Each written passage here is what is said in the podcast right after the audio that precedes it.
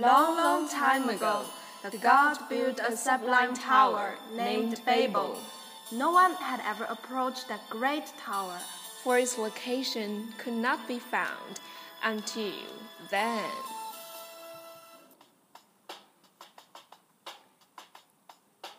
Hey Rebecca, you're carrying such a big bag. Where are going? Such a hurry. I've heard that they found a godly tower, Babel. I'm going to see it.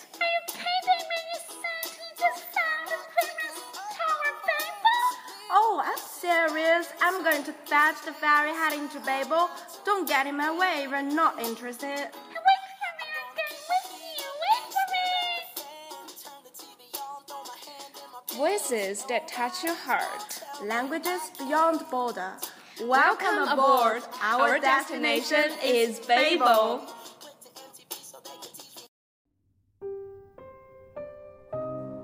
Hello everyone, nice to meet you again. I'm Daisy. Hi everybody, I'm Ari.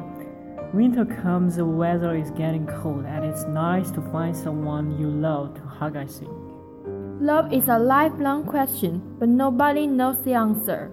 On today's program, we're gonna talk about Xu Zhimo and his lovers. In the lives of Xu Zhimo, 35, he has worked with all three women and cut no seniority.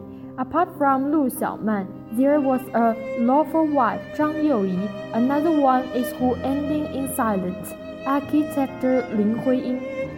Zhang Youyi is well born, beautiful, and married to Xu Zhimo in 1950 as parents' wish. At the following year after marriage, Xu Zhimo moved out to study. Being an educated woman, she honored her parents-in-law and helping them over the fiscal affairs. In 1921, Zhang Youyi went to United Kingdom to accompany his husband, and they had a sweet life until talented superb Lin Huiying appeared in Xu Zhimo's life. Medicine undeveloped at that time, abortion means a risk of life, but son in pursuit of Lin Huiying, Xu forced Zhang Youyi abortion. Xu to divorce immediately. Seeing Zhang Youyi doesn't agree, he wrote with his feet, leaving poor Zhang Youyi at Switzerland. He went to Berlin and gave birth to the child. Xu Zhimo knew where Zhang Youyi were but took no notice. Postpartum, Zhang Youyi cheered up from grief soon, then admitted into the college, specializing in early childhood education. After returning back, she formed the Eller Company and Shanghai Women's Saving Bank. They were both great success. What more valuable is she served most parents as before, and nurtured her son of Xu Zhimo. She made great effort to publish Taiwan edition of the complete works of Xu Zhimo in order to let future generations know that Xu's writings. Zhang Youyi and his son led a happy life in the United States, lived to 88 years old, and died in New York in 1988. She is criticized of being cold-blooded, did not take responsibility of being a human, a husband, a father. But Xu Zhimo's abandoning this of Zhang Youyi became his struggle against the federal floods. The spring of 1921, Xu fell in love with Lin Huiying at first sight, who comes as Yoshitoshi.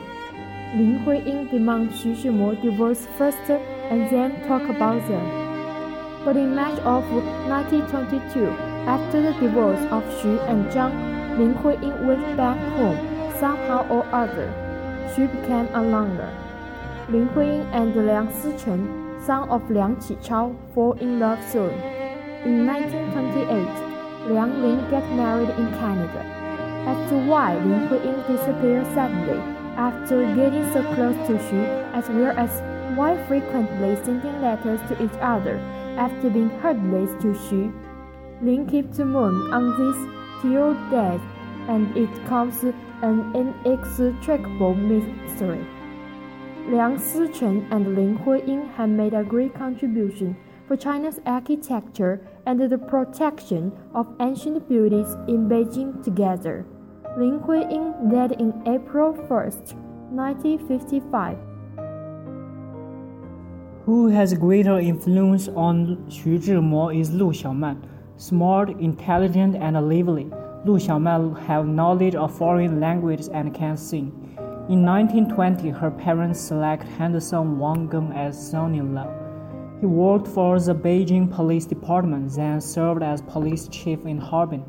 Lu Xiaoman was romantic by nature, so she played outside areas a day.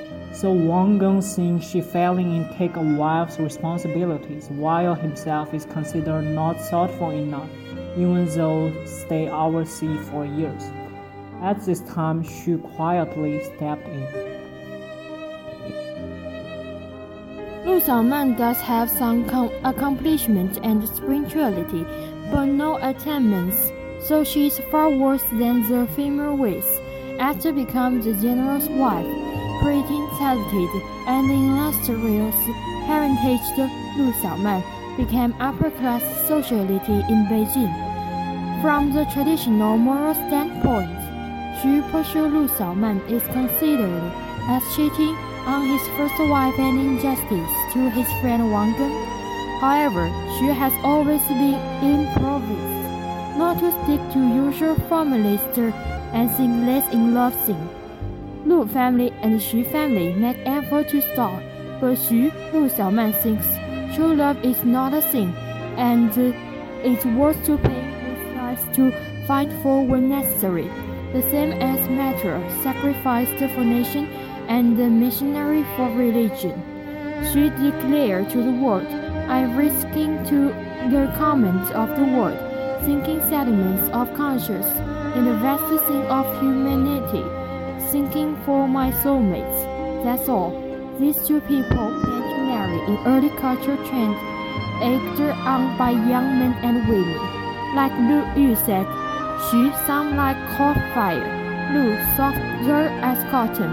When two people together were naturally born a ball, they didn't attend to principles, but blind to their patriarchal traditions. Thus, in 1926, lunar July 7th, Xu Lu Xiaoman married. Over the ceremony, Xu and Lu Xiaoman settled south of Shanghai. They had a god day, but the trail failed to last long. Lu Xiaoman's profligacy made Xu make ends meet and astonished. On November 19, 1931, Lin Huiyin sent to speak at Peking to foreign envoys on China architectural art. Xu Zhimo's desire to join it results in a plane crash. What gives him a heartbeat before death is that Lu Xiaoman knew an opera actor named Weng Ruiwu who is the grandson of Qing dynasty official Weng Tonghe. Weng Ruiwu is a typical rich second generation who has no worry on money and time. Besides, he knows how to coax a woman. Too inseparable, all they go through life with smoking. Xu advised her many times, but rather than change, she took up a road. Xu died, was 36 years old. That year, Lu Xiaoman, 29, living together with Weng Ruiwu naturally, but the two are not married. Wang Lu too separated on old age, and Weng Ruiwu has found another woman. As a romantic point, it is no wonder to be amorous. And at the end of program, I hope all of you can gain your love in this winter. Goodbye. See you. See you. 우리들 만나고 헤어지는 모든 일들이 어쩌면 어린애들 놀이 같아 슬픈 동화 속에 구름 타고 멀리 나르는 작은 요정들의 슬픈 이야기처럼 그러나 우리들 알지도 못하고 울지만 사랑은 아름다운 꿈결처럼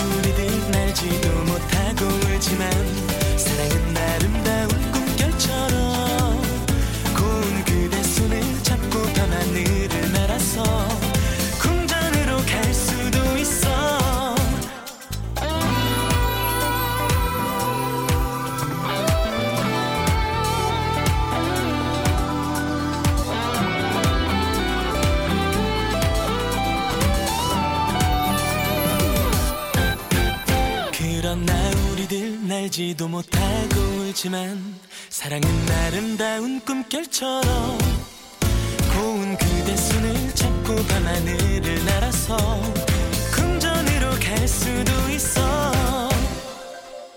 난 오직 그대 사랑하는 마음에 밤하늘을 날아서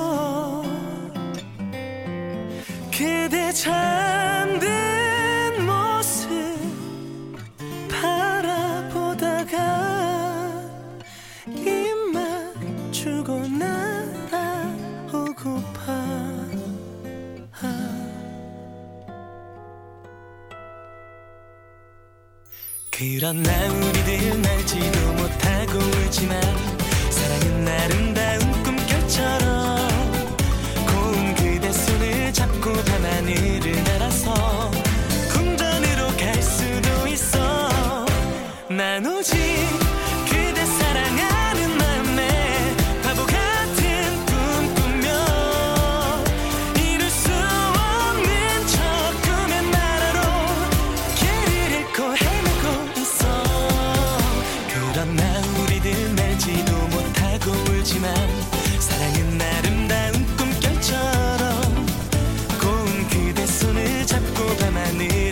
song.